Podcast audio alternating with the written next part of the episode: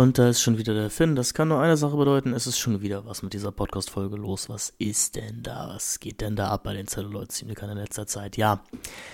Ähm, Patrick und ich hatten ein Aufnahmeproblem und ähm, wir haben irgendwie lange entschieden, was wir machen sollen.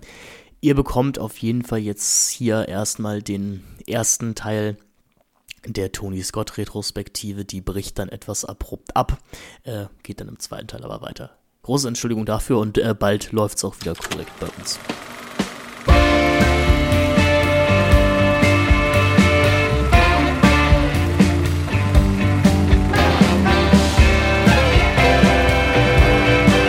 Tucker Productions präsentiert Celluloid Zyniker.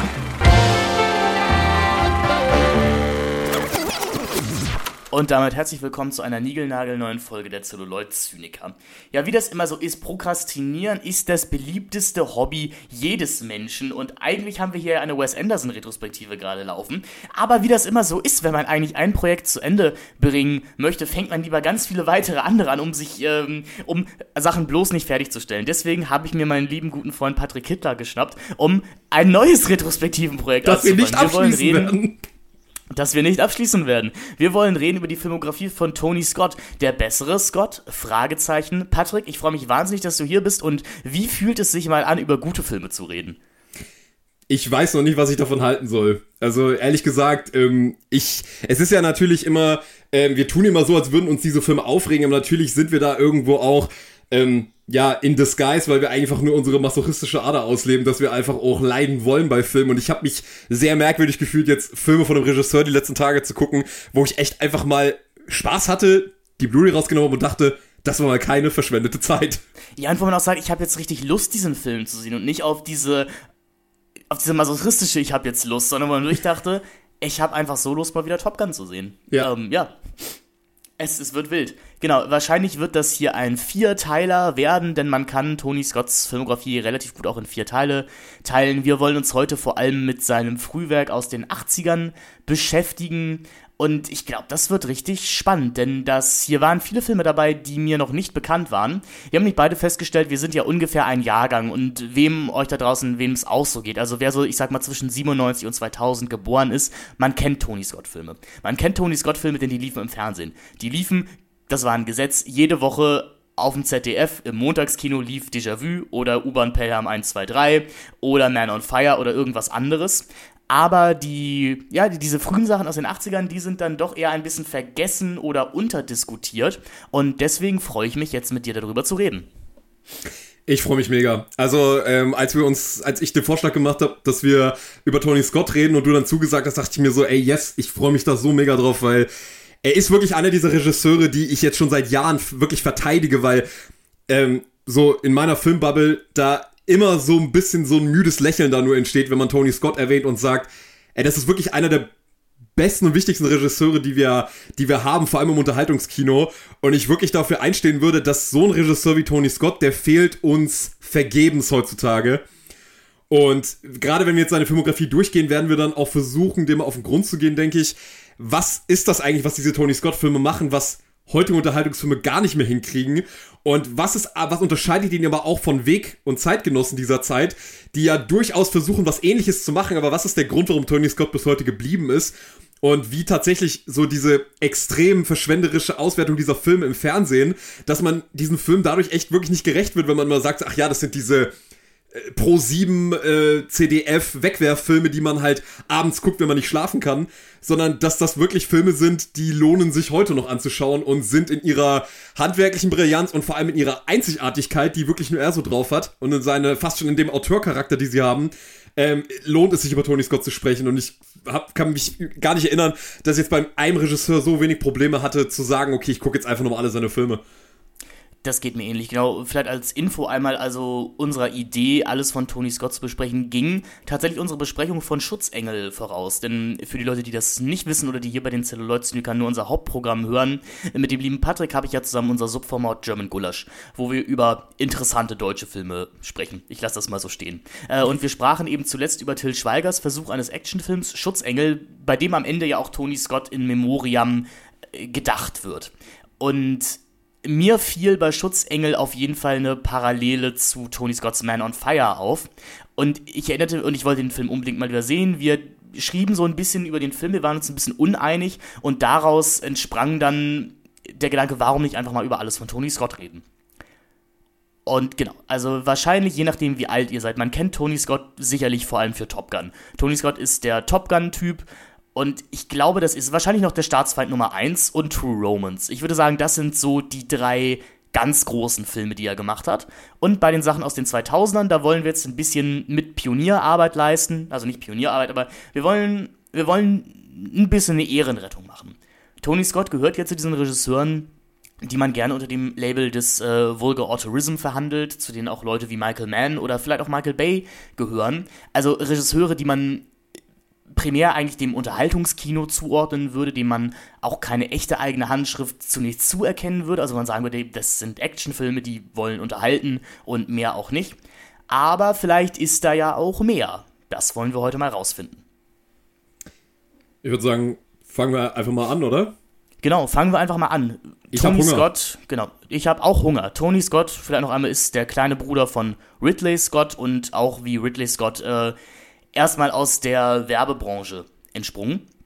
Und natürlich ein Mann, das muss man sagen, und das merken wir auch gleich in seinem ersten Film, der eine neue Ästhetik ins Hollywood-Kino mitgebracht hat, nämlich die manchmal auch so gefürchtete und belächelte Musikvideo-Ästhetik. Und nirgendwo kann man das besser sehen als bei seinem Spielfilmdebüt The Hunger, beziehungsweise zu Deutsch Begierde, ein Film aus dem Jahre 1983. Und wenn es jemals eine sexiere Besetzung für einen Film gab als bei The Hunger, dann äh, möge dieser Film bitte jetzt vortreten. Es ist ein Vampirfilm mit Catherine Deneuve, David Bowie und Susan Sarandon.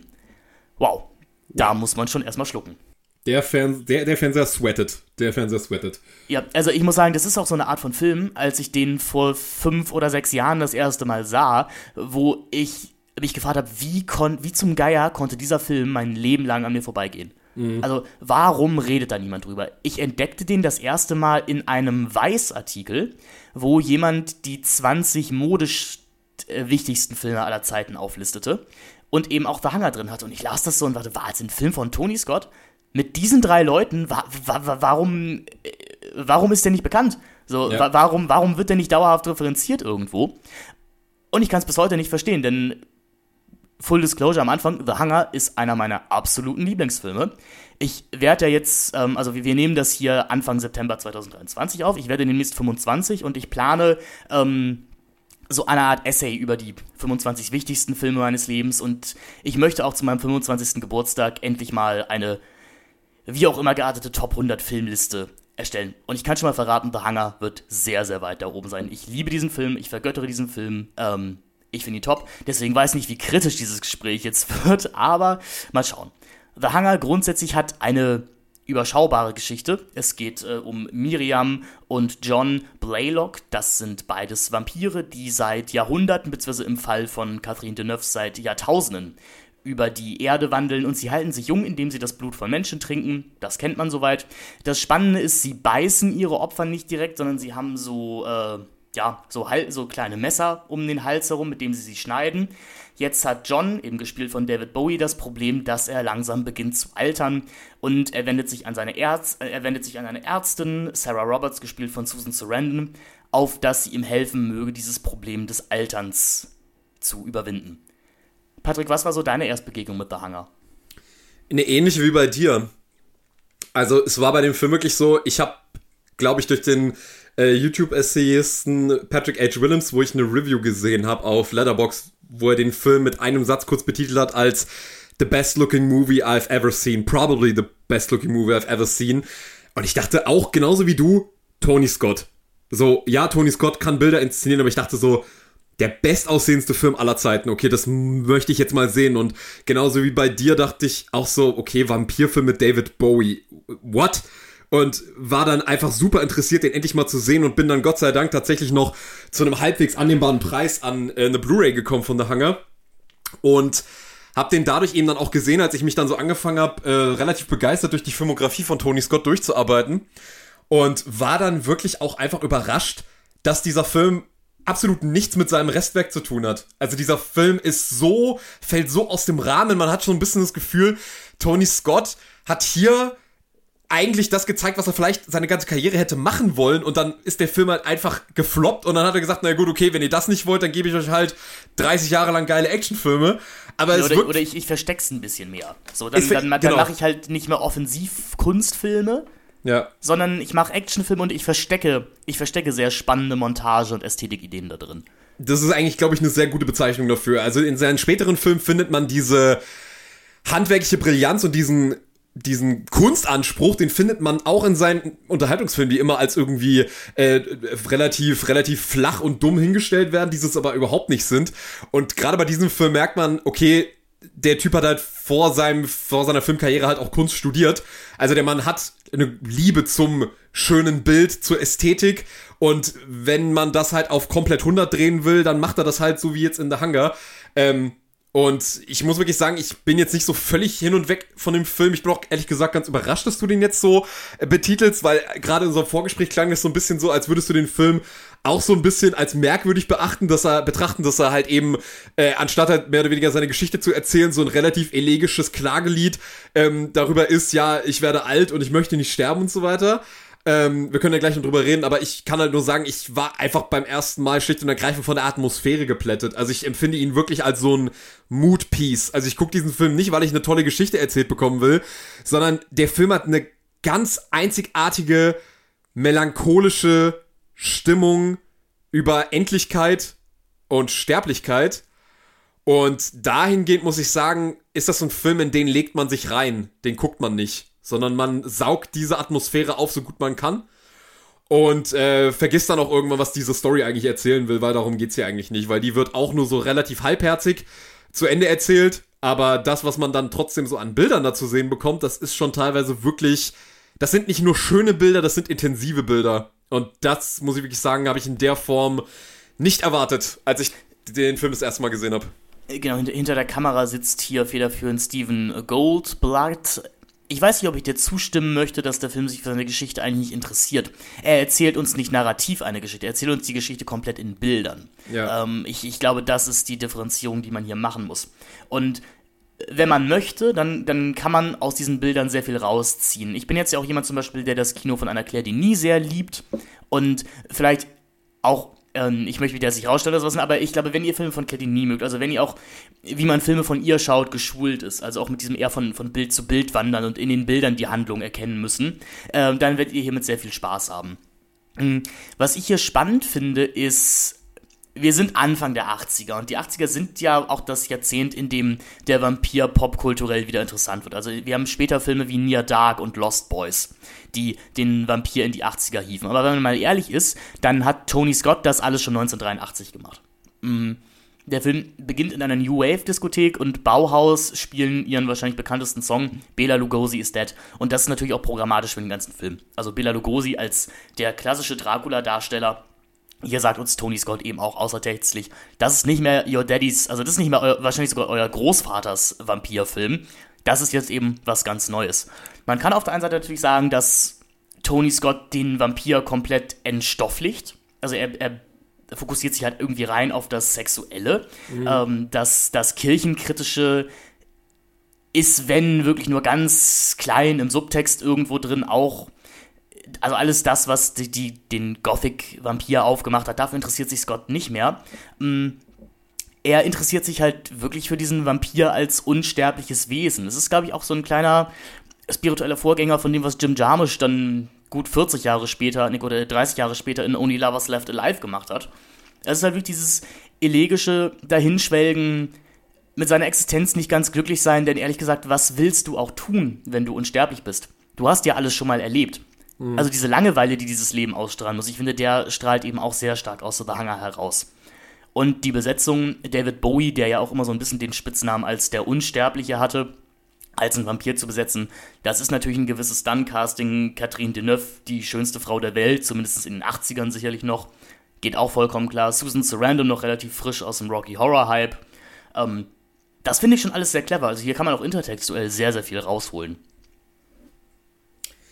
Ich finde aber, es geht hier nicht nur um diese Problematik, also ich meine, es ist ja auch ein, äh, ein, ein, Thema, was zum Beispiel in Interview mit einem Vampir eine Rolle spielt, ähm, von Neil Jordan, wenn es genau. wenn, halt eben auch darum geht, ja, dass diese Brad Pitt-Figur dieses Vampirleben nacherzählt und halt irgendwie auch sagt, so dieses Wissen einfach immer jung zu sein und immer und, und ewig zu leben, dass es eigentlich, dass es eigentlich in letzter Konsequenz eine Hölle ist. Auf der anderen Seite hat ja die David Bowie-Figur ja gerade daran zu knabbern, dass sie jetzt doch altert und dann eben extrem schnell altert.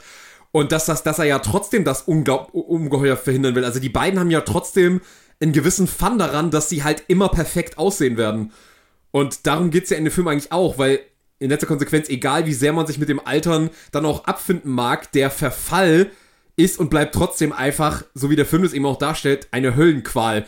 Und eben dieses, also ich, ich finde das auch wirklich derbe unangenehm, wie David Bowie in relativ kurzer Laufzeit des Films halt wirklich, wirklich, wirklich, wirklich alt aussieht. Ähm, also dieser extrem zeitliche, schnelle Verfall, das weckt, glaube ich, auch schon so Urängste beim Publikum, dass eben, ja, wie schnell kann die Zeit voranschreiten? Auf einmal bist du nicht mehr, siehst du nicht mehr aus wie ein junger David Bowie oder eine junge Catherine, äh, ne? sondern, ähm, sondern du bist auf einmal einfach wirklich, du siehst echt kaum noch lebensfähig aus. Und das schwingt in dem Film ja auch mit dieser Diskrepanz zwischen, okay, einerseits ist das Leben absolut öde und du kannst dich eigentlich nur noch zurückziehen. Ähm, gut, natürlich auch, weil du das Sonnenlicht nicht verträgst. Oder warte mal, vertragen sie das Sonnenlicht in dem Film? das, sie vertragen das äh, Sonnenlicht in dem Film. Das wird, ja. das wird nie so ganz klar. Also, ja. ähm, wie du schon gesagt hast, also bei Tony Scott ist der Vampir mittlerweile eine reine Konsum, äh, Konsumexistenz. Wie auch die 80er ja irgendwann zu einer reinen Konsumexistenz werden. Also, das ist das Jahrzehnt, das uns Leute wie Gordon Gecko bringen wird. Ja. Und ähm, in dieser Welt hast du eben keinen Platz mehr, wenn du nicht mehr jung und schön bist. Ja. Und der Film wird ja sehr gerne auch queer geredet. Also, es ist auch äh, komplett äh, offen im Text ein lesbischer Film mit Susan Sarandon und Catherine Deneuve, damals auch ein kleiner Skandal. Es gibt ja diese, es gibt diese Dokumentation The Celluloid Closet von, ich glaube, 1995, in der Susan Sarandon erzählt, dass ähm, die lesbische Szene zwischen ihr und äh, Catherine Deneuve auch nur so gedreht werden konnte, weil sie als Filmfigur vorher Alkohol trinkt. Also weil man sagen könnte, ja, da wird sie verführt von der Catherine Deneuve. Also das, ah. das ähm, und Sarandon auch sagt, dass sie das damals schon nicht nachvollziehen konnte, weil sie meinte, das ist fucking Catherine Deneuve, also wer würde nicht mit, mit dieser Frau schlafen wollen? Also ähm, jeder Mann, Frau und alles außerhalb und dazwischen. Also, also wer würde da Nein sagen? Ähm, dahingehend ist der Film als, als zeithistorisches Dokument natürlich auch spannend, aber gerade wenn wir die Queer-Szene betrachten, also wenn wir diesen Film queer reden, lesen wollen, dann ist in den 80ern AIDS natürlich auch ein Problem. Also ein, eine Krankheit, die dich von innen zerfrisst, wie eben mhm. die David Bowie-Figur hier eben auch. Und gerade die männliche homosexuelle Szene ist ja eine, die sich auch immer der Kritik aussetzen muss, dass sie eben auch eine sehr oberflächliche Szene ist. Also dass sie eben auch eine junge und schöne Szene ist, in der ältere Männer sich zunehmend abgehängt fühlen. Das sind, finde ich, alles Sachen, die, für die der Vampir hier als Stand-in eben stehen könnte und die auch gerade an der David Bowie-Figur, finde ich, verhandelt werden. Das Gute an dem Film ist, dass er zwei Dinge macht. Also einerseits ist er sehr, sehr offen. Also er ist nicht auf eine Art und Weise erzählt, dass man sagen kann, okay, das ist jetzt eine klassische Narrative, die irgendwie versucht, einen, ganz klaren Punkt zu machen und wo einfach nur relativ eindeutig eine Geschichte psychologisch erzählt wird, sondern die Charaktere bleiben uns alle relativ fremd. Also auch unsere Haupt, eigentliche Hauptfigur Susan Sarandon ähm, wird ja eigentlich nicht so richtig durchleuchtet. Was, wer, warum? Äh, war, also zum Beispiel wirkt ja auch dieser lesbische Sex, das man fragt sich auch bei dieser Frau so, okay, hat sie das jetzt ihr ganzes Leben lang unterdrückt oder ähm, ist das eigentlich für sie auch relativ normal, mit Frauen zu schlafen und so weiter? Das wird ja eigentlich alles nie so richtig erklärt, wie diese Charaktere eigentlich in die Situation geraten, in die sie geraten. Und da macht der Film halt auf der anderen Seite eben die Möglichkeit, dass man das, was du gerade gemacht hast, diesen Film halt sehr viel reinzulesen, ohne dass es einfach nur, ähm, also ohne dass es rein, wirklich reingelesen wirkt, in dem Sinne, dass man einfach nur überinterpretiert. Nee, genau. Die, die Angebote, genau, die Angebote sind schon alle da. Die stecken halt alle in den Bildern drin. Aber sie werden nie deutlich austextualisiert. Also ich, ich sehe diese Dr. Sarah Roberts, die hat, die macht eben so eine Art Altersexperiment. Also die hat es, die experimentiert mit Affen und hat es irgendwie geschafft, sie nennt es irgendwie die binomische Uhr zu finden und zu beschleunigen. Also sie ist tatsächlich irgendwo noch die klassische Gothic-Forscherin, die, die das Unaussprechliche machen möchte, also die die Menschheit auf den nächsten Schritt bringen möchte ähm, und dann eben damit konfrontiert wird. Also die, die Gothic-Wurzeln stecken hier noch drin, aber sie, sie werden eben, sie werden auf ein rein ästhetisch-sexuelles Level heruntergebrochen. Aber eine Sache muss ich mir mal wirklich erklären, weil ich habe sie nicht verstanden. Wie, was passiert eigentlich am Ende? Also was, was, was ist eigentlich das, was dann sich da am Ende ereignet? Weil ähm, Susan Sarandon wird von Catherine Deneuve, wird ja zum Vampir gebissen mhm.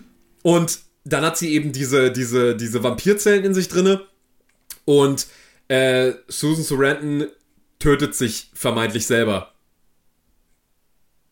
Oder habe ich das, oder habe ich das falsch verstanden? Genau, und, da, und, und, dadurch wird Catherine, aber Catherine Deneuve wird dann von diesen ganzen Ex-Partnern von ihr, wird sie dann äh, in so einer Dario Argento-artigen äh, Horrorszene dann äh, mehr, ja, mehr oder weniger umge umgebracht. Also sie wird dazu gebracht, äh, eine Treppe runterzufallen.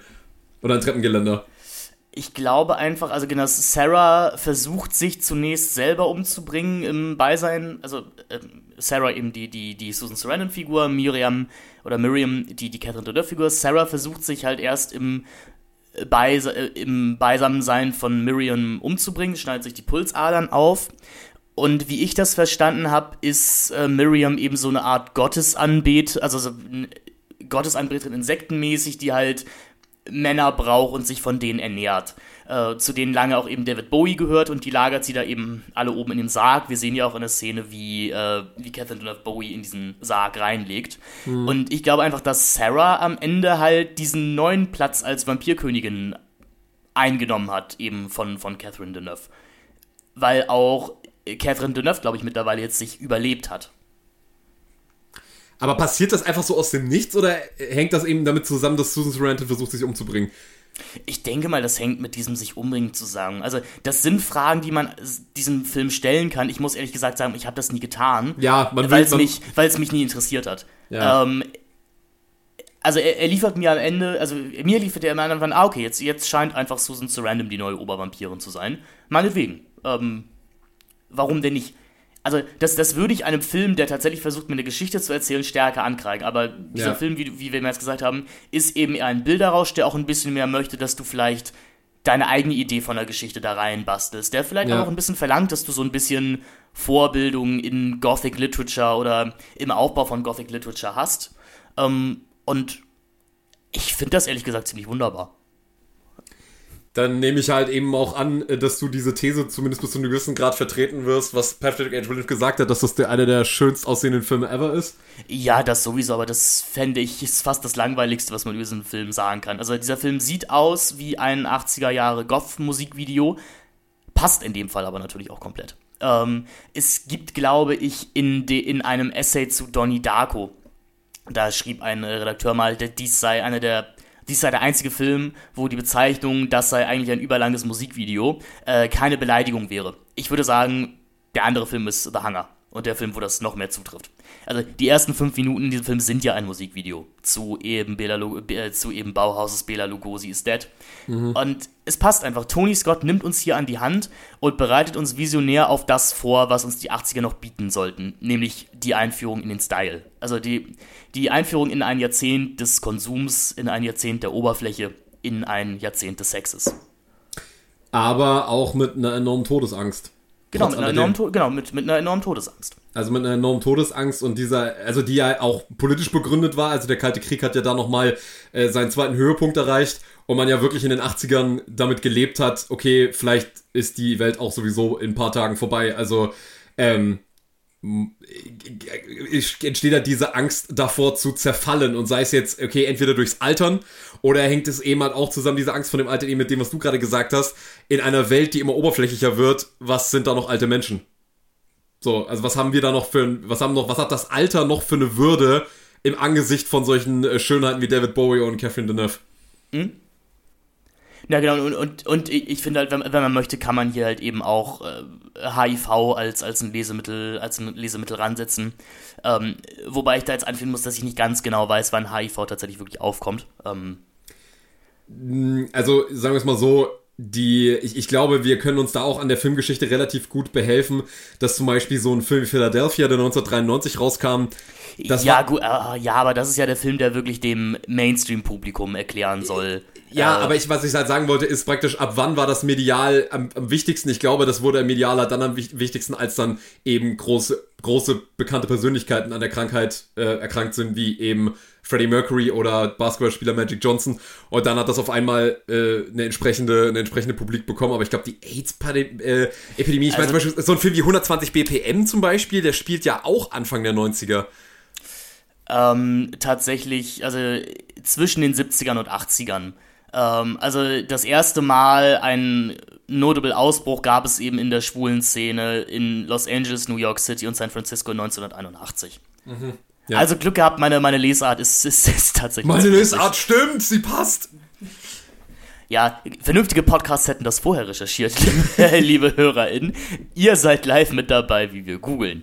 Ja. Ähm, nein, also ähm, The Hunger, das Problem ist, das ist halt ein Film, dessen Faszinosum man im Gespräch, glaube ich, nicht ganz klar machen kann. Also man könnte ja. das und wir könnten jetzt hier super wissenschaftliche Gespräche führen, ähm, aber das ist leider, und es ist eines der schlimmsten Sätze, die man sagen kann in der Filmkritik, das ist ein Film, den, den man primär erleben muss. Ähm, und Okay, ich, ich muss jetzt hier leider raus aus dieser Sitzung. Was vollkommen okay ist. ähm, ist, ist fast so schlimm, wie der Film erzählt ja eigentlich an sich auch wahnsinnig viel über das Kino. ähm, ich würde jedem Hörer, jeder Hörerin und allen außerhalb und dazwischen wirklich ganz, ganz äh, eng dazu raten, wenn ihr diesen Film noch nicht kennt, ihn euch unbedingt anzusehen. Du hast gesagt, also wenn ihr iTunes habt, also wenn ihr Filme über, über iTunes schaut, der Film ist dort verfügbar in einem sehr schönen HD-Master, der ist auch sehr häufig in dieser Filme für 4 Euro Aktion bei iTunes drin und ich kann wirklich nur raten, schaut da mal rein. Ähm, ihr werdet es auf jeden Fall nicht bereuen. Man ist nach diesem Film um ein Erlebnis reicher und vielleicht habt ihr, wie ich auch, eine Art neuen Lieblingsfilm gefunden. Also Top 10 Film, Top 10 Material ist es bei mir auf jeden Fall. Das finde ich, das ich wirklich beachtlich. Also ich finde den Film ja auch wirklich super und ich muss halt sagen, mir ist er farblich viel, also ein bisschen, also ist mir zu wenig abwechslungsreich, ist es mir zu viel immer wieder diese Szenerie vor diesem blauen Vorhang. Ähm, das ist mir einfach zu oft das Gleiche. Also ich hätte mir ein bisschen mehr visuellen Abwechslungsreichtum gewünscht. Aber bei allem, was man an diesem Film aus meiner Sicht kritisieren kann, muss man einfach trotz allem ganz klar sagen, also das ist vor allem in den 80ern immer noch ein richtiges Gem. Und ich möchte wirklich gerne einen Film sehen, der in den letzten 30, 40 Jahren rausgekommen ist, der diese Atmosphäre mitbringt. Also äh, in der Form, wie es jetzt Tony Scott in diesem Film macht. Ähm, ohne jetzt unbedingt besonders verkopft zu sein. Also es ist jetzt nicht ein komplett wüst geschnittener Experimentalfilm. Ähm, das ist Top Gun, aber The Hunger ist wirklich ein Film, den, der relativ eindeutig in seiner Narrative ist, zumindest was dann so an Szenen passiert. Und trotz alledem ist es irgendwie ein Film, der eine große Leerstelle bei einem hinterlässt, die man dann, die man dann erstmal selber versuchen muss zu füllen. Oder man kann sie einfach gar nicht füllen, weil der Film irgendwie eine Leerstelle bei einem selber aufmacht, die man, die einfach ähm, ja, so ein Unbehagen aussieht und gleichzeitig irgendwie das Gefühl gibt, okay, ich habe hier gerade wirklich was Besonderes gesehen, was mir nicht gleich Antworten liefert, während ich den Film gucke. Genau, also man kann dazu auch sagen, es ist ein sehr langsamer Film, es ist ein sehr ruhiger Film. Der Soundtrack ähm, speist sich zumeist auch aus Kompositionen irgendwie von, von Bach und Allegri und sowas. Also ich glaube, und hier Lakme, oh Gott, wer hat das geschrieben? Leo Di Lebes, das wusste ich nicht aus dem Kopf, liebe HörerInnen, keine Angst. ähm, hört man sehr viel, aber eben auch äh, Bauhaus, also eben auch New Wave Musik und das ist eben auch ein Thema des Films, also das, das Aufeinandertreffen von alt und neu. Also unsere beiden Vampire leben halt in Manhattan in einer Top-Wohngegend, aber ihr Apartment im Inneren sieht halt aus wie irgendein gotischer Tempel aus dem, aus dem späten 19. Jahrhundert. Und das ist, glaube ich, auch das, was Patrick und ich vorhin meinten mit den visuellen Angeboten, die der Film eben macht. Also das stellt Tony Scott eben einfach hin und er sagt, hey, ihr ZuschauerInnen, wenn ihr möchtet, könnt ihr euch jetzt damit beschäftigen und könnt aus diesem Film auch nochmal ein extra Thema für die Narrative des Films rausziehen. Wenn nicht, ist aber auch voll okay. Ihr könnt euch auch rein oberflächlich an diesem Film laben. Und, das und ist ja ehrlich gesagt, ja. genau, und ehrlich gesagt ist das für mich die, die Perfektion von Definition von einem perfekten Film. Und das ist für mich auch ehrlich gesagt die Definition eines Tony Scott-Films, was du gerade gesagt hast. Also, ich finde, alle Tony Scott-Filme funktionieren mehr oder weniger so. Hier hast du den Hollywood-Film, den du auf Pro7 und auf CDF zeigen kannst und den kannst du auch mit deinen Eltern schauen und die werden sich auch nicht langweilen. Und wenn du aber noch ein bisschen mehr mit dem Film rumknobeln willst, dann habe ich hier aber noch einen Haufen Subtext mit drin, den du dir selber rausarbeiten kannst, wenn du möchtest. Aber du musst nicht. Du kannst es auch genau. einfach, kannst es auch einfach lassen. Ähm, ich möchte vielleicht noch eine Szene erwähnen, weil äh, die fand ich ganz schön aufgedröselt vom äh, lieben Kollegen Jonas Helmerichs. Ähm, liebe Grüße an der Stelle. Der hat nämlich auf Letterbox ähm, zu dem Film geschrieben. Äh, und die Szene ist mir auch nochmal, äh, da habe ich auch nochmal drauf geachtet. Es gibt ja diese eine Szene, in der Funtime von Iggy und äh, Iggy Pop und David Bowie läuft. Und genau in dem Moment, wenn die Zeile Last night I was down in the lab talking to Dracula and his crew, stürzt sich David Bowie auf einen Typen, der auf Rollerblades durch so eine, ja. durch, durch, so eine, durch, durch, so eine Unterführung oder was auch immer das ist, oder ähm, läuft und David Bowie attackiert ihn genau in dem Moment mit seinem, mit diesem Messer. Oder mit diesem, mit diesem, ja, mit diesem kleinen, mit, mit, mit diesem kleinen Schwert, mit diesem kleinen Messer, mit dem sie ihre Leute immer töten. Ja, genau, und das ist natürlich eine, gerade für Anfang der 80er sicherlich auch eine, eine unbekannte Art des Filmemachens, die eben mehr aus der Werbung kommt. Also wo du auch gerade Popmusik und Bilder perfekt miteinander verbinden musst und wo du ja. auch solche Art Gags machen kannst. Ja. Ich denke mal, für Leute, also für unsere Generation ist der Film vielleicht dahingehend auch ein bisschen einfacher konsumierbar, weil wir diese Ästhetik eben schon kennen ich kann irgendwie durchaus auch verstehen, dass die Frankfurter Rundschau damals von dekorativem Ästhetizismus äh, schrieb, der nichts weiter als, als Kitsch wäre. Man muss aber sagen, der Film hat gewonnen. Also Tony, Tony Scott hat diesen Kampf dann aber eben einfach gewonnen. Ähm, er, hat, er hat eine neue Ästhetik hier begonnen, ins Hollywood-Kino gebracht und er hat diesen Kampf gewonnen. Ähm, Filme sahen gerade gerade diese Art von Vampir-Horrorfilm und auch die Hollywood-Horrorfilme, die später noch kamen, die sahen ebenso aus. Die haben sich alle irgendwo bei Ideen von The Hunger bedient. Also sei es The Lost Boys mit den coolen Vampiren mit Sonnenbrille und Lederjacke, sei es Near Dark. Ähm, Near Dark, genau, Near Dark, ja. Ja, auch ein Top-Film. Also ich liebe auch Near Dark. Äh, Lost Boys habe ich leider noch nie gesehen, aber ähm, was nicht ist, kann ja noch werden. Es ist ja auch, ähm, es ist ja auch diese, eben dieser Aspekt, dass du Vampire halt eben so liebe, die du es auflädst auf einmal. Und dass du ihnen auch so eine unfassbare Coolness mitgibst, wie sie dann eben in Near Dark und ähm, jetzt eben in The Hunger mitbringen und dann eben auch diese entsprechende Queerness, also Leute, die immer, also vor allem in Near Dark geht es ja auch darum, Leute, die wirklich nur nachts unterwegs sein können, also Leute, die im Untergrund leben müssen, die das verdrängen müssen, verdecken müssen, wer und was sie sind. Und das ist halt wirklich eine Art, mit diesem Thema umzugehen, ähm, die auch nochmal, also die, die mir auch persönlich viel mehr liegt. Also ich, ich meine ganz ehrlich, ähm, sowas wie Nosferatu schön und gut, aber das ist nicht die Art von Vampirfilm, die ich sehen will. Also ich bin dann schon auch sehr dankbar um diese Aktualisierung dieses Stoffes, dass man das Ganze ein bisschen modernisiert hat und dass die Vampire jetzt nicht immer nur aus irgendwelchen Särgen rauskommen müssen und mhm. gruselig irgendwie äh, mit, mit Arm voran durch die Gegend laufen in, in, in, im ja. Schneckentempo. Ja, obwohl die, die unterdrückte Sexualität natürlich auch schon in Nosferatu Das ist auch schon in Nosferatu drin, ganz klar. Aber wir natürlich, dafür sind es jetzt eben die 80er, da, wir können es jetzt halt expliziter machen. Ja.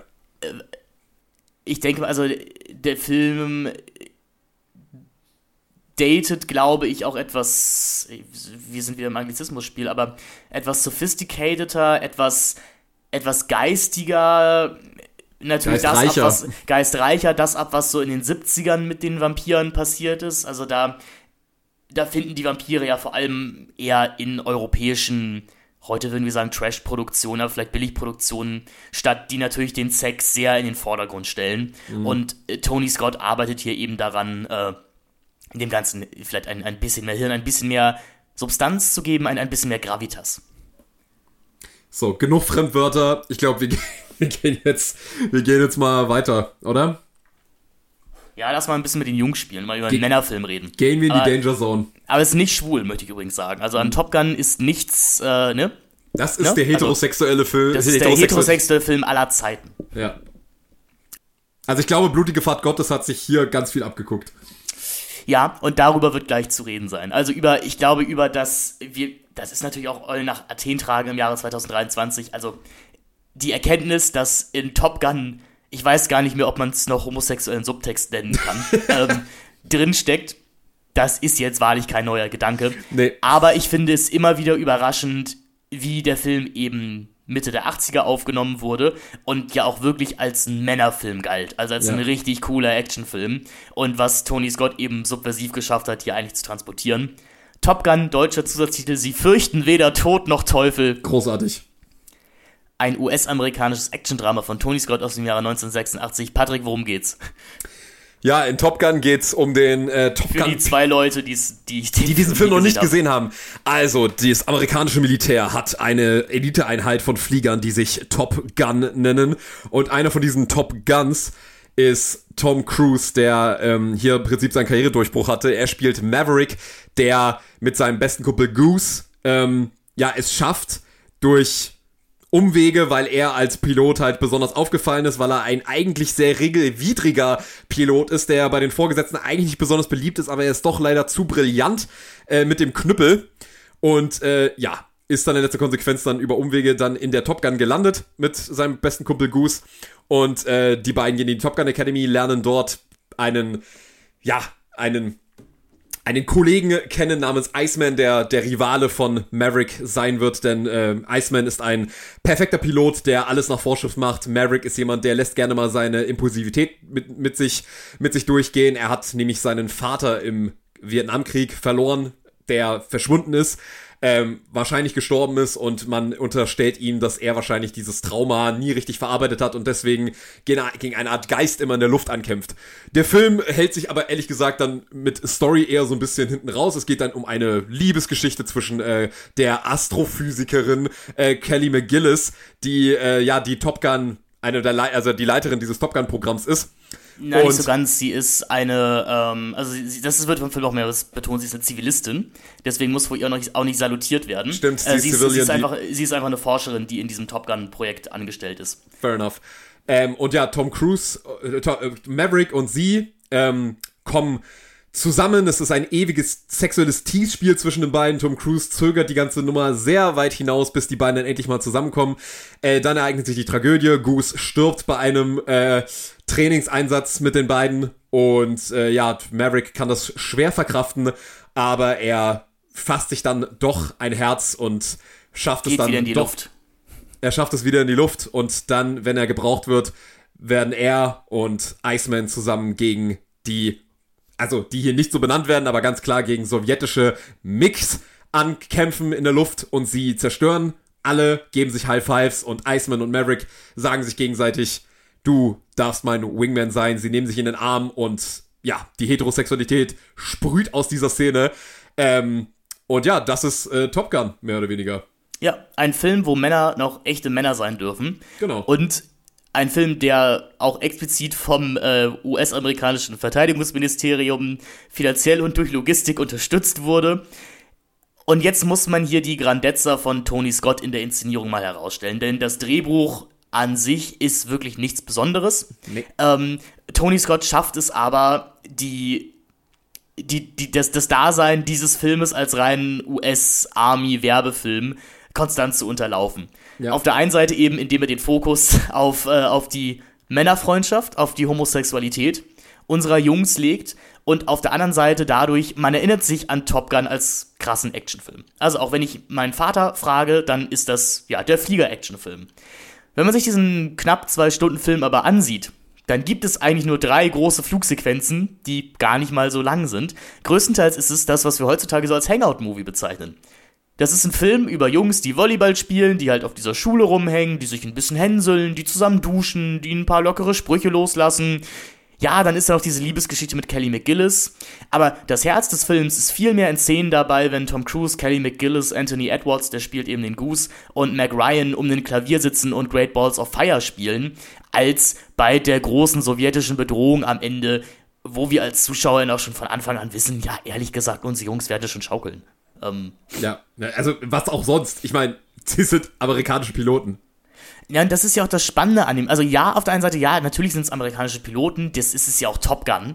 Also äh, das sind ja die Besten der Besten. Ja. Auf der anderen Seite, obwohl das, dieser Film ja wirklich zum Höhepunkt des Kalten Krieges rauskommt, die Bedrohung fühlt sich nie imminent an. Nee. Man hat nie das Gefühl, dass hier eine, eine Nation äh, an der, an der Schwelle zum Krieg steht. Es, es wirkt alles sehr, sehr entspannt. Der Film ist wahnsinnig entpolitisiert. Es ist, es ist ein unschuldiger Film. Ich habe noch nie einen derart unschuldigen, vermeintlichen Propagandafilm gesehen. Ähm, ich meine, gut, äh, das hat ja Wolfgang bei Kino Plus mal ganz witzig gesagt, dass das eigentlich ein Remake von Quacks der Bruchpilot ist. Ähm, ja, ja. Aber, aber aber, aber in letzter Konsequenz muss man sich diesen Film wirklich mal genau ansehen, wenn man dann immer so im Nachhinein sagt, so, oh ja, äh, dieser Film, der ist ja so äh, kriegstreiberisch und so weiter. Und jetzt mal guck dir den Film mal genau an. Nein, ist er nicht.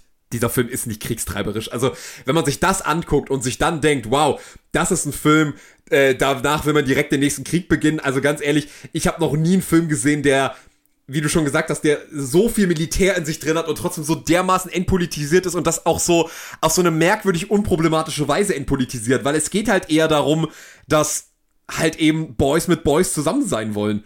Und da gibt es halt nur einen Ort, wo du das ungestört machen kannst und das ist halt in der Top Gun Einheit. Ähm, und ich finde es immer ganz witzig, dass diese Kelly McGillis Liebesromanze in dem Film, dass die zwar so mega schwülstig und super also so unfassbar käsig ins, inszeniert sind mit diesem Take My Breath Away in diesem blau getauchten Licht, wenn er da der, mit offenen Jeans da steht und sie mit der Bluse und dann, oh, du denkst so, oh Gott, also diese Szene mit den Eltern zu gucken, das ist, glaube ich, die Höchststrafe. Ach ähm, nee, ist es, ist es nicht, ehrlich gesagt. Ähm, also ich, ich habe ich hab, ich hab den Film das erste Mal mit meinen Eltern gesehen und ich, ich habe den Humor dieser Szene damals noch nicht verstanden. Ja. Weil, also dieser Film ist purer Camp. Das muss, das man, das, man, das, das, muss man wirklich sagen. Aber auch diese Sexszene ist ja so harmlos. Ja, natürlich ist die gänzlich harmlos. Ich finde es halt eben ganz interessant, das hat auch Wolfgang wie bei Kino Plus gesagt, so dass du das halt wirklich erkennst. Äh, Tony Scott darf halt keinen richtigen Sex zeigen. Also lässt er halt extreme Zungen, Zungen die, genau. genau, dass die Zungenpenetration äh, seine Sache machen. Und da sind wir jetzt irgendwie wieder bei diesem Punkt, man merkt halt einfach, wie, was für ein doch, wie viel doch hinter Tony Scott-Film steckt. Also man merkt diesen Film einfach an, lass das einen anderen Regisseur machen und das ist kein Film, über den es zu reden gilt.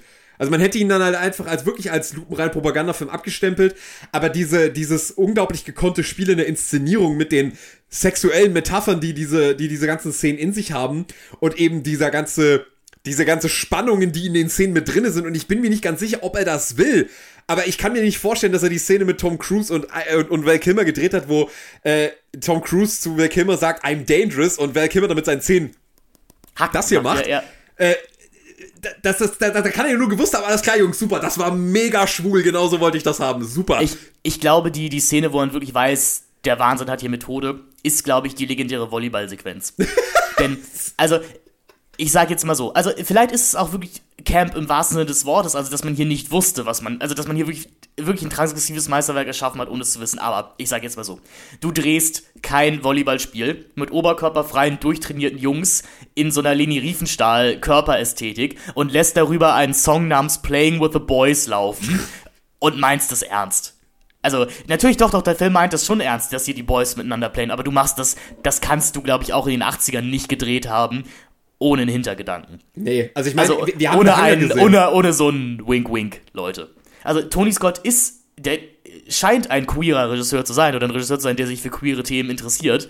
Ähm, wie du gerade gesagt hast, wenn wir The Hunger dazu nehmen. Ich glaube, der wusste sehr, sehr genau, was er hier macht. Ja, absolut. Also das glaube ich auch. Und ich, ich muss halt wirklich einfach sagen, dieser Film, egal was man ihm anlasten möchte, meine Güte. Man kann natürlich hier sagen, ja, natürlich, man entpolitisiert das Militär hier einfach, weil das so diese typische amerikanische äh, Haltung ist, so ja, also Krieg ist was Sauberes und äh, ich meine, kurz danach hat man ja auch den Golfkrieg geführt, den man ja auch sauber geführt, sauber, angeblich sauber geführt hat und so weiter.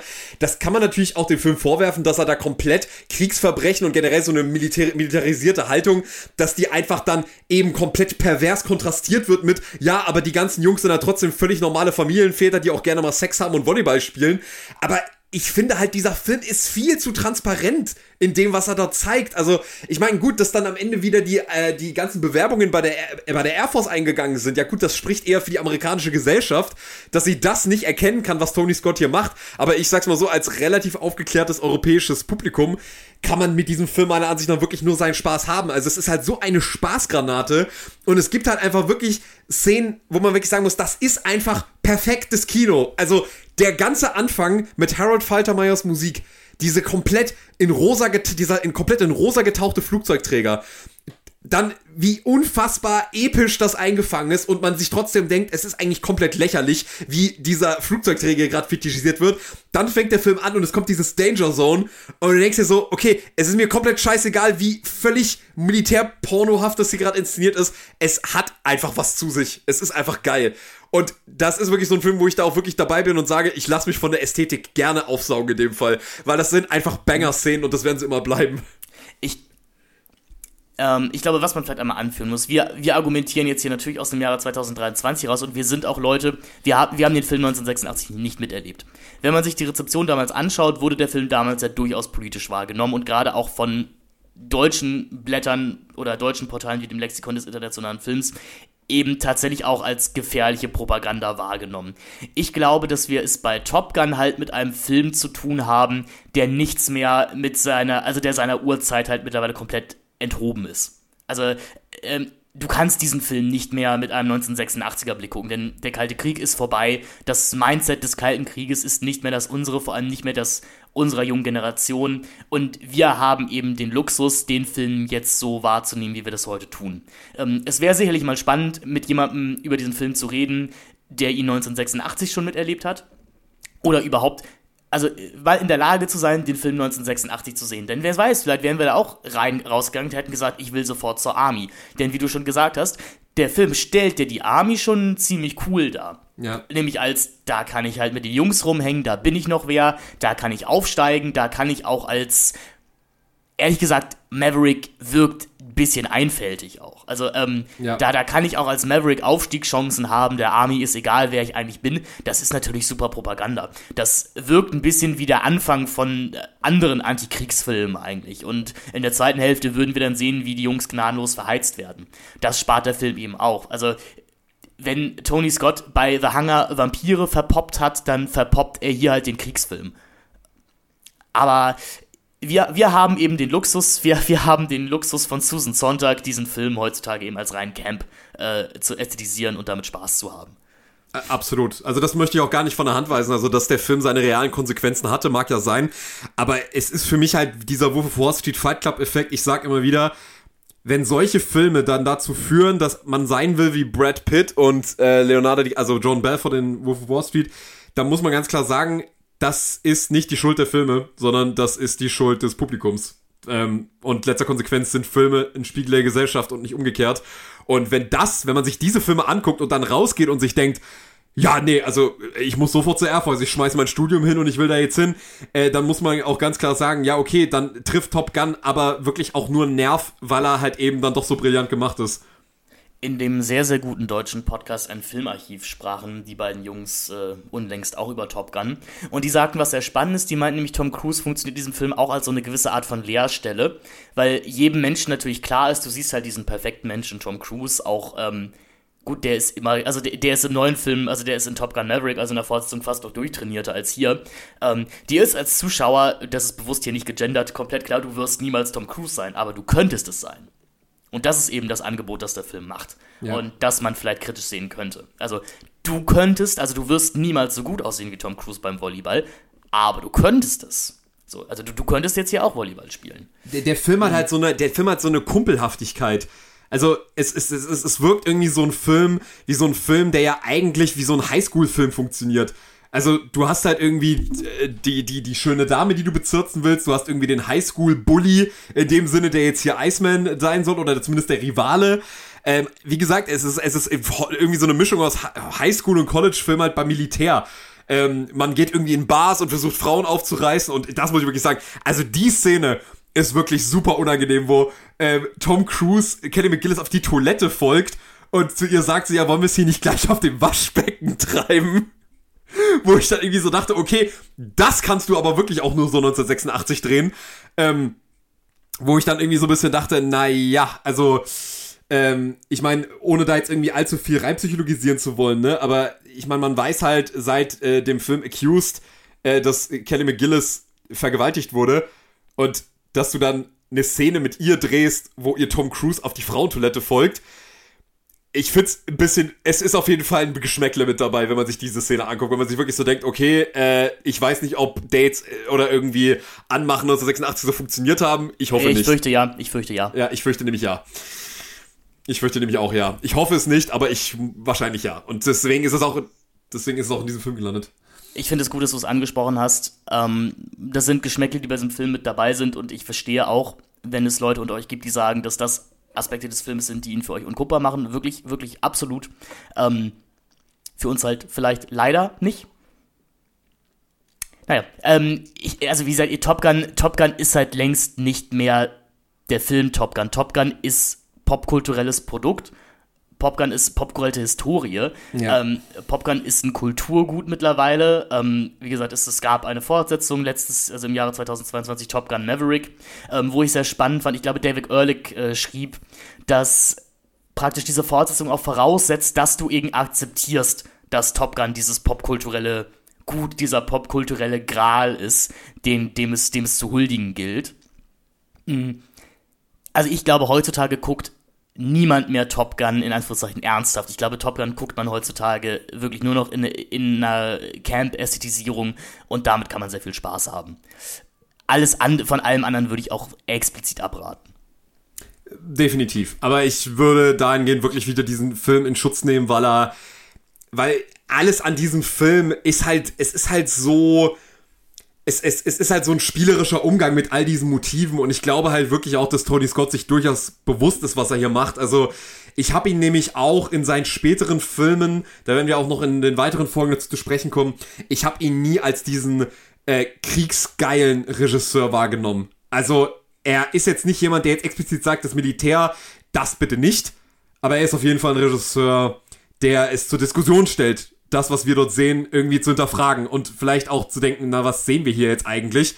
Und äh, alleine für, die, für das satirische Potenzial, was dieser Film halt mitliefert, ähm, und da muss man einfach ganz klar sagen, wirklich für die tollen Bilder. Also gerade bei diesem Film, ich habe jetzt die neue Blu-ray mir besorgt von dem Film, die jetzt nochmal restauriert ist. Ey, der Film sieht so glänzend aus.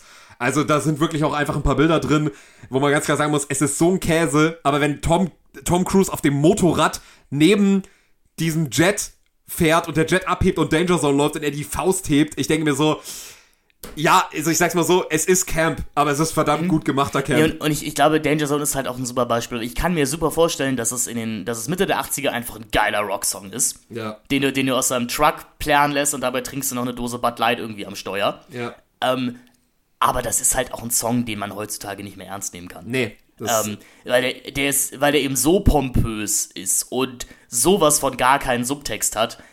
Es das ist halt brutaler das ist, das Schwanzrock. Ist, genau, das ist, das ist halt super einfach, ist es wieder zu konsumieren. Ja. Ähm, auf jeden Fall. Ähm, ich, ich, ich bin recht über, also ich, ich, glaube, wir haben hier wirklich nichts Neues gesagt, Leute. Ähm, ihr, ihr kennt alle Top Gun, die, ich glaube, die Diskussionen sind auch abge, abgeebbt um Top Gun. Ich glaube, man, man weiß, was man hier vor sich hat, aber ich fand es schön, es doch nochmal auf den Punkt zu bringen und auch zu merken, dass wir zumindest da ähnlich, ähnlich fühlen. Es ist ein quintessentieller Tony Scott-Film, den man auf jeden Fall gesehen haben muss, wenn man sich mit diesem Regisseur beschäftigt. Ich weiß aber nicht, ob, es, ob er zu meinen liebsten Tony Scott-Filmen zählt. Ich, ich schaue, also ehrlich gesagt, ich würde mir, ich würde Top Gun nicht unbedingt freiwillig an einem Freitagabend in den Player werfen. Mm, geht mir aber auch so, weil ich finde, der Film schlicht und ergreifend dann doch Probleme einfach hat, die zwei Stunden durchzuhalten. Also er ist super, also er ist, er ist nach der, nach der ersten Stunde super langweilig. Also ab dem ja. Punkt, ab dem Tom Cruise und Kelly McGillis tatsächlich Sex hatten, fällt dieser ganze Film komplett in sich zusammen, weil er sich dann bemüht, tatsächlich sowas wie einen Spannungsbogen aufzubauen oder eine Geschichte zu erzählen. Und ähm, das ist leider nicht dieser Film. Nee. Also, und dann noch emotionaler Ballast mit dem Tod von Goose und so. Das, das, da, will der Film dann doch irgendwie am Ende zu viel sein, was er in der ersten Stunde eigentlich gar nicht hätte sein, eigentlich an, nicht angeteasert, dass das sein wird. Ähm, ich muss aber den Film wirklich lassen. Ich war wirklich beachtlich, ich fand es wirklich beachtlich, wie lange hier der Sex rausgezögert wird. Also ich ja. fand es wirklich erstaunlich, wie viele Szenen gibt es, wo man sich denkt, okay, jetzt passiert's. Jetzt passiert's. Okay, aber dann gleich. Nee, immer noch nicht. Und ich meine, das kann man natürlich auch wieder im Subtext des Films lesen, dass Tom Cruise als eigentlich homosexueller Mann, der eigentlich Iceman liebt, dass er natürlich irgendwie den Sex mit der Frau deswegen so lange hinauszögert, weil er ihn auch irgendwie auch nicht so wirklich will. Und es ist ja auch relativ bezeichnend, dass die Frau ihm äh, mit dem Auto hinterher rast und, und fast einen Unfall baut, nur um ihm zu sagen, ja, I've fallen for you. Und er mhm. immer wieder von der Frau wieder eingefangen werden muss, damit er nicht irgendwie ihr aus der, aus der, sozusagen aus, aus den aus den Händen geht. Und ich meine, auch die Bildmetaphorik, die man generell im Film immer anbringen kann. Ich meine, diese Jets, dass man die jetzt auch ganz gerne als riesige Phallus-Symbole lesen kann. Bitteschön, gerne. Ach, was meinst du, meinst du wirklich? Also ich bin mir nicht sicher. Es ist schon sehr subtil, wie der Film mit dieser Ästhetik umgeht, aber ich glaube, man kann es reinlesen, wenn man möchte. Ja, also das, ich weiß nicht, ob ich das jetzt ein bisschen zu weit gegriffen finde, aber also die, die, ich denke mal, der Film macht das Angebot, ne? Ja. Ähm, du, du, hast, du, hast, du hast gut argumentiert, warum er das so sehen könnte. Nein, also was ich hier kon konzeptionell halt einfach noch spannend finde, ist eben, also ich denke, dass, dass Herrn Scott bewusst war, dass das Drehbuch eigentlich nichts taugt und wie du schon gesagt hast, er zögert alles sehr, sehr lange raus. Also Momente wie eben der Tod von Goose, den ich ehrlich gesagt immer so 30 Minuten nach Filmbeginn erwarte oder sowas. Das passiert halt alles in der letzten halben Stunde des Films. Ja. Also das, das, das, äh, der zweite Akt des Filmes beginnt praktisch eine halbe Stunde vor Schluss. Ähm, also der, der, Film hat nicht mal wirklich Akte, wenn man der hat, der hat einen sehr, sehr langen ersten Akt und einen riesigen Hangout-Akt und dann will er, und dann merkt der Film auf einmal, fuck, ich will ja noch eine Geschichte erzählen. Ja, also äh, soweit unsere Gedanken zu Top Gun. Sie fürchten weder Tod noch Teufel. Äh, eine Sache äh, vielleicht noch ganz kurz, ein, ein Gedanke noch. Ähm, und zwar, ich muss wirklich aber sagen, gerade wo du vorhin die Action angesprochen hast, für die Action braucht man diesen Film meiner Ansicht nach wirklich so gut wie gar nicht sehen. Also es gibt den einen oder anderen echt schönen Shot aus diesen Cockpits, was für die damalige Zeit natürlich bahnbrechend war. Aber ehrlich gesagt, bei diesen Action-Szenen, ich kann mir den Film so oft angucken, wie ich will. Ich checke in den Action-Szenen gar nichts. Also ich, ich, ich raffe überhaupt nicht, wer fliegt hier gegen wen. Wer ist eigentlich Tom Cruise in dieser ganzen Reihe? Der ist halt wirklich gedreht. Das hat Aaron ganz schön gesagt mal bei unserem Podcast. Das ist wirklich wie so ein Experimentalfilm gedreht, wo einfach irgendwelche Flugzeuge, die irgendwelche Pirouetten vollführen in der Luft, die irgendwie gegeneinander fliegen. Aber ich check bei diesen Action-Szenen nie, was eigentlich gerade abgeht. Nee, ich auch nicht. Also da fand ich, empfand ich die, die Flugszenen in der Fortsetzung doch deutlich mitreißender. Ja, da hat man auch einfach mehr Budget. Das merkt man einfach. Wollen wir mal, wollen wir woanders hinreisen? Wollen wir nach Beverly Hills? Uh, yeah. Man muss sagen, wir, wir bleiben ja ein bisschen, wir bleiben bei Tony Scott, wir bleiben bei Harold Faltermeyer, der hier uns das nächste absolut ikonische Thema vorgesetzt hat, nämlich das XLF-Theme. Ja. Das natürlich, das ist auch bekannt vom Crazy Frog nochmal deutlich äh, beeindruckender und kulturell wertvoller interpretiert wurde. Aber Harold Faltermeyer hat hier die Pionierarbeit geleistet mit, mit dem XLF-Theme. Äh, ja, Beverly Hills Cop 2 war für mich eine Premiere, ein Film, den ich noch nie gesehen hatte. Ähm, ich, ich glaube sogar, ich habe noch nie einen Film aus der Beverly Hills Cop-Reihe gesehen. Und deswegen habe ich mich sehr darauf gefreut. Ähm, ja, was ist das für ein Film? Ähm, Eddie Murphy spielt Detective Axel Foley, den Beverly Hills Cop, der eigentlich in äh, Detroit lebt, wenn ich das richtig verstanden habe. Ja. Aber eben auch in Beverly Hills, äh, ja, ermittelt und im Prinzip erzählen wir hier im zweiten Teil nochmal relativ die Geschichte des ersten Teils. Wieder wird ein Freund von Eddie Murphy angeschossen von den bösen Jungs. Das ist in diesem Fall der Captain Andrew Bogomil und jetzt gilt es zu ermitteln gegen unter anderem Jürgen Prochnow und Brigitte Nielsen, die eine Bande von Bankräubern darstellen. Und eigentlich ist es auch alles relativ egal, denn vor allem ist dieser Film eine Verbindung von Action-Szenen und Comedy-Szenen, bei der man ja gerade Eddie Murphy Raum gibt, seinen Stick abzuziehen. Und äh, Michael Bay schon mal ein bisschen den Boden bereitet für menschenverachtende Werke wie Bad Boys 2. ja, äh, das hat ja äh, Matt Lynch auch auf Letterbox geschrieben und das fand ich wirklich sehr treffend. Also wenn man sich diesen Film anguckt, also das Machismotum dieses Films ist schon wirklich nochmal ein ganz erheblicher Sprung zu, von Top Gun aus. Also während man in Top Gun ja wirklich noch diese äh, homosexuelle Komponente mit drin hatte, muss man hier ganz klar sagen, ähm, hier ist der Machismo-Level wirklich enorm hoch. Also äh, wir haben hier ganz offen frauenfeindliche Gags, wir haben hier extrem viele Schwanzwitze, äh, Witzchen. Ähm, und ich meine, der Film fängt halt damit an, dass Eddie Murphy, nachdem dieser Bankraub am Anfang passiert, bei sich zu Hause in der Wohnung steht, sich einen Anzug anzieht und das erste, was er macht, er guckt in den Spiegel und, und packt seinen Schwanz an. Ähm, um zu checken, dass er noch da ist und um sich einfach daran zu erinnern, was für ein Prachtstück er hat. Und dann trifft er Paul Reiser in irgendeiner Bar und, und sagt zu der Frau, wer ist, das, wer ist eigentlich die Bitch mit den dicken Titten hier? So, also das ist so der, du weißt nach fünf Minuten, alles klar, das ist diese Art von 80er Jahre Kino. Ähm, aber was ich sehr angenehm fand bei diesem Film war relativ auch nach so spätestens sechs, sieben Minuten dann zu raffen, das ist ein Tony Scott-Film. Weil du hast dann, glaube ich, da schon den ersten, äh, die erste Golden Hour. Ähm, mhm. ein, ein, ein Motiv, was wir in seiner Filmografie öfters begegnen wollen. Also, ehrlich gesagt, Tony Scotts Charaktere leben zur Golden Hour. Egal was sie tun, Golden Hour. Genau, sie, sie leben zur Golden Hour, sie leben in Verrauch, also in, in vernebelten Innenräumen und sie schwitzen sehr viel. Sie schwitzen sehr viel und wie gesagt, die Golden Hour. Also, man weiß nicht, ob es Schweiß oder Öl ist, mit dem sie sich einfach sekündlich einreiben. Es ist schwer auszumachen, aber es sind sehr schwitzige Filme und äh, die Golden Hour, die wir da gleich mal sehen, dachte ich mir schon so, alles klar weil ich habe mir tatsächlich, das muss ich vielleicht nochmal dazu sagen, ich habe mir extra als Vorbereitung nochmal den ersten Teil angeschaut, weil ich halt eben wissen wollte, hat Tony Scott eigentlich jetzt ein Upgrade geschaffen zum ersten oder nicht? Und man kann auf jeden Fall sagen, rein auf einer ästhetischen Ebene muss ich beim zweiten Beverly Hills Cop ganz, ganz klar sagen, ähm, der erste Film sieht wirklich aus wie so ein TV-Pilot. Und beim zweiten merkt man schon nach fünf Minuten, okay, das hat hier halt mal wirklich mal ein richtiger Kinoregisseur gemacht. Und es ist schon wirklich optisch echt ein Hingucker, oder? Mhm. Das auf jeden Fall. Ähm, es ist, für mich war es jetzt fast noch mehr als der Hanger tatsächlich so ein Weitfilm. Also es ist ein Film, wo ich sehr schnell aufgehört habe, dem Plot zu folgen. Ja. Da könnte man jetzt argumentieren, dass es natürlich auch so ein bisschen vielleicht Noir angelehnt ist. Also der, der wirklich Detective, der sich im Großstadtdschungel verirrt. Und wir sollen da, glaube ich, irgendwann auch ein bisschen aussteigen, wie man hier jetzt von welcher Spur eigentlich zu welcher Spur kommt. Es ist halt ein Vehikel für Eddie Murphy an vielen Stellen blöde, also in Anführungszeichen blöde Gags zu machen, obwohl darüber sicherlich gleich auch nochmal zu diskutieren ist, denn ich habe den Film auf Deutsch gesehen, wie es sich gehört. Ähm, leider nicht von einer billigen VHS-Kopie, sondern bei Paramount Plus. Ähm, ja, was mich auf jeden Fall überrascht hat, ist, dass Axel Foley tatsächlich ein kompetenter Polizist ist. Ja. Denn ich glaube, in anderen Action-Komödien, bitte sagen wir so, dieser Film ist wirklich eine Action-Komödie. Also er vereint eben doch recht, recht äh, auch hart inszenierte Action-Szenen. Also ich glaube, der Film war tatsächlich auch eine Zeit lang FSK 16 in Deutschland. Also der Beverly Hills Cop 2, ähm, wo es durchaus mal blutig zur Sache geht. Tatsächlich mit relativ lustigen Komödienskits, die aber relativ getrennt voneinander funktionieren. Ähm, und ich war eben einfach sehr überrascht, wie kompetent Foley doch als Polizist ist, denn in vergleichbaren Filmen wie vielleicht später Rush Hour oder sowas, da da kommen die Polizisten ja eher durch Zufall an ihr Ziel. So. Ja. Und nicht dadurch, weil sie eigentlich wirklich was können. Und dadurch, davon war ich hier wirklich überrascht. Ich glaube, was wir aber ganz klar schon mal jetzt konstatieren müssen, wenn wir jetzt über diese Frühphase von Tony Scott sprechen, man merkt äh, diesen Film noch nicht den Auteur-Charakter an, den meiner Ansicht nach seine Filme später haben, wo man wirklich sagen kann, okay, dieser Regisseur macht hier aber wirklich das, was er gerade machen will.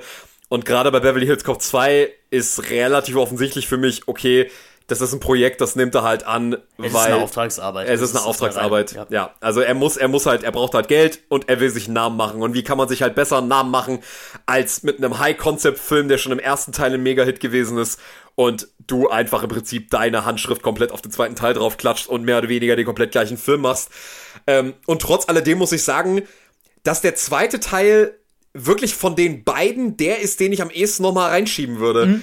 Weil, das habe ich auch von vielen Leuten gehört. Weil, also, weil der, ja, äh, red ruhig aus. Nee, also viele Leute meinten, wenn du einen Beverly Hills Cop Film guckst, äh, guck den zweiten. Ja. Also der, der erste ist, würde ich sagen, bis zu einem gewissen Grad ein bisschen charmanter.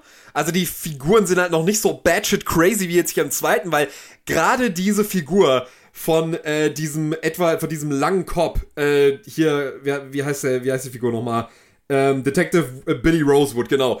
Wenn, wenn da dann langsam anfängt, klar zu werden, was für eine düstere Figur das eigentlich ist. Also ein Typ, der alleine wohnt und mit seinen Pflanzen redet und ihnen Namen gibt und dann äh, einen Haufen Wummen bei sich zu Hause hat und unfassbar ähm, mit, mit, mit wahnsinnig viel Ekstase gerne durch die Gegend ballert mit Riesenwummen. Also das ist dann schon so dieser Bad Boys 2 Humor, äh, wo ich dann ganz klar sagen muss, okay, das macht den zweiten Teil schon irgendwie ein bisschen, ein bisschen bemerkenswerter. Der erste ist so, er ist noch sehr seicht, meiner Ansicht nach. Der erste Teil ist wirklich noch sehr seicht, abgesehen von dem ersten Kill, ist der Film noch sehr seicht.